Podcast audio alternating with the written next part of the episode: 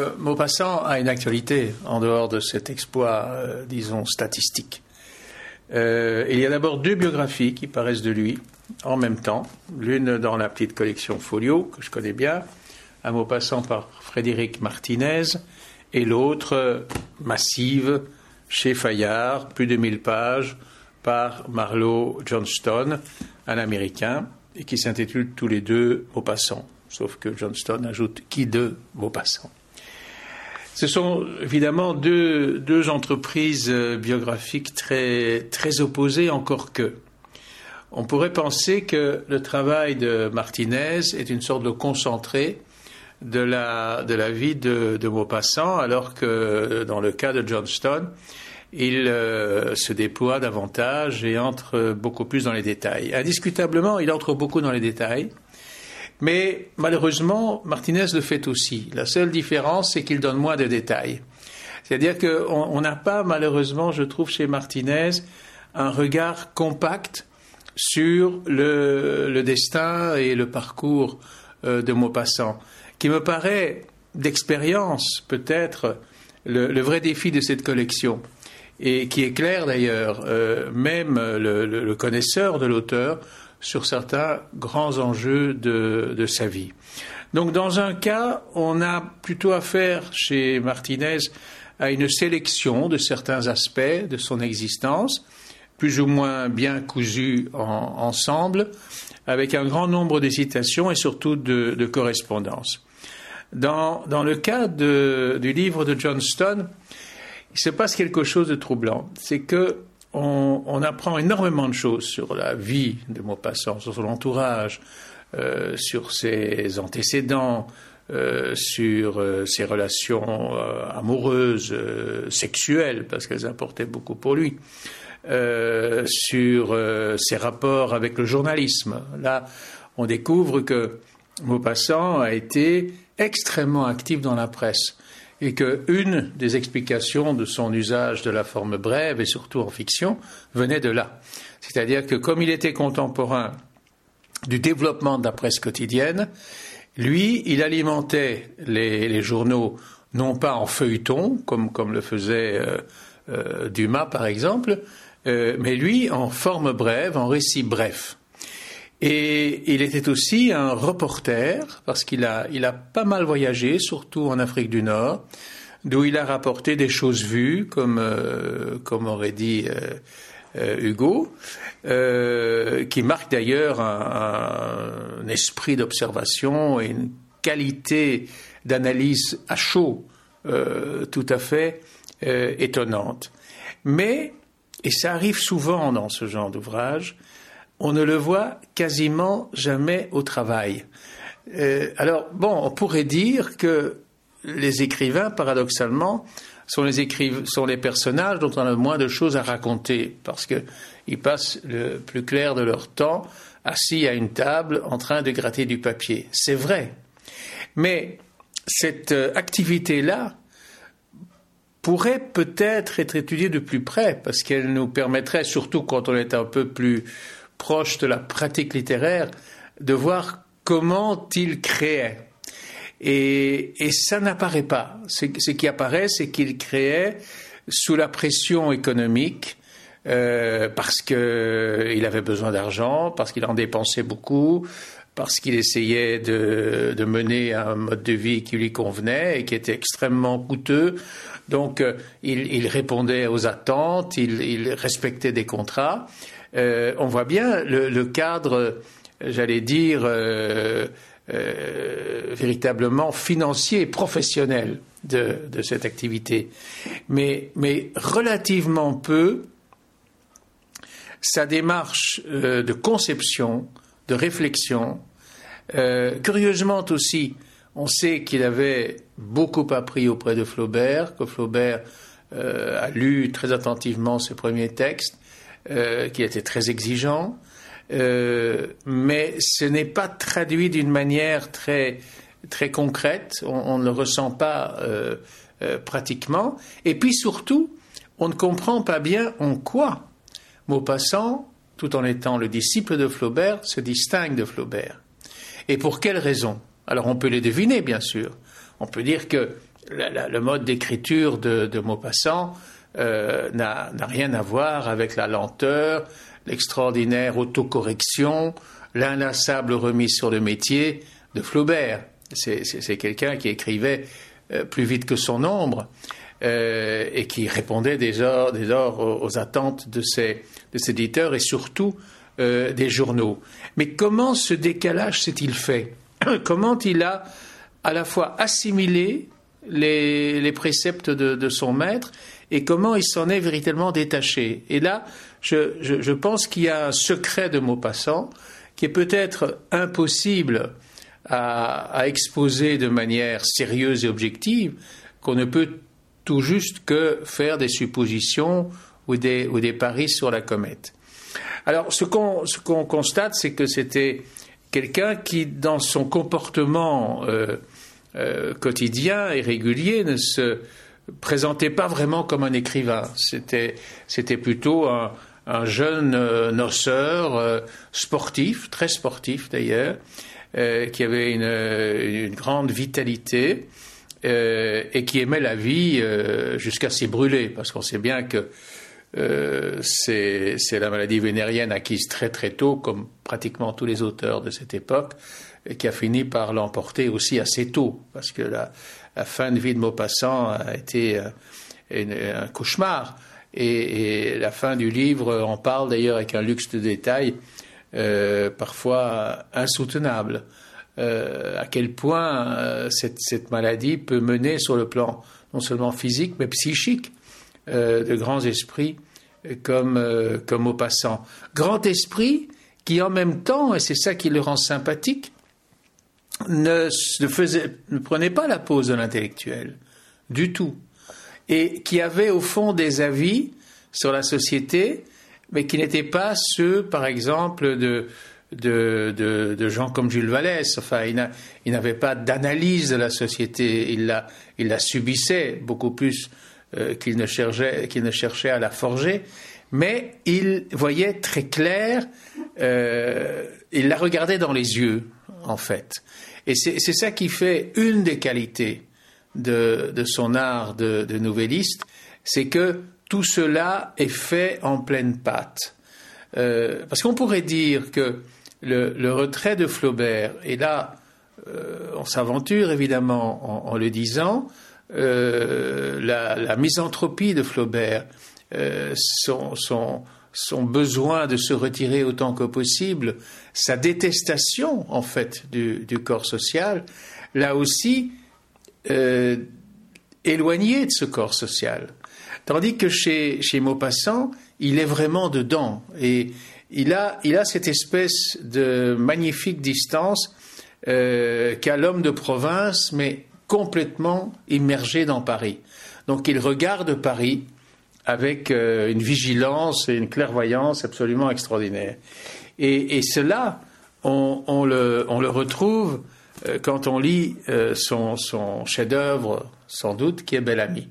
Bel Ami est une fresque de, de, la vie parisienne dans ces années 1860-70, euh, vue du, de, cet angle très particulier qui est celui où se mêlent journalisme, politique, spéculation financière. Alors là, lire Bellamy aujourd'hui, c'est peut-être lire le meilleur livre sur la société actuelle, parce que ça se passe exactement de la même façon. C'est-à-dire que la presse est là pour essayer d'engranger le plus de bénéfices possible. La presse est là aussi pour agir sur le monde politique, le, téléguider d'une certaine façon et en tirer indirectement, encore une fois, des bénéfices financiers on est dans une société où la corruption est pratiquement généralisée, où le journalisme est truqué. Par exemple, Bellamy fait ses débuts de journaliste sans écrire, c'est-à-dire qu'il il est l'amant, euh, dans une relation d'ailleurs très particulière, euh, d'une épouse de, responsable de rédaction qui écrit les articles à sa place, c'est-à-dire en fait qui se sert de lui comme porte-plume pour des articles à résonance politique et évidente, qui ne lui sont pas dictés par son mari, mais par son protecteur, D'ailleurs, cette, cette, femme euh, a épousé son mari sur l'ordre de son protecteur, qui est un, aristocrate euh, très fortuné et qui, par le biais de trois ou quatre relais, joue le jeu social à distance. Donc c'est un homme qu'on ne voit jamais, euh, qui apparaît de temps en temps comme une ombre fugace, dont on ne comprend pas très bien d'ailleurs les, les, vrais engagements. On ne parle pas en termes d'engagement, on parle en termes de rapport de force, cynique, d'un cynisme absolu.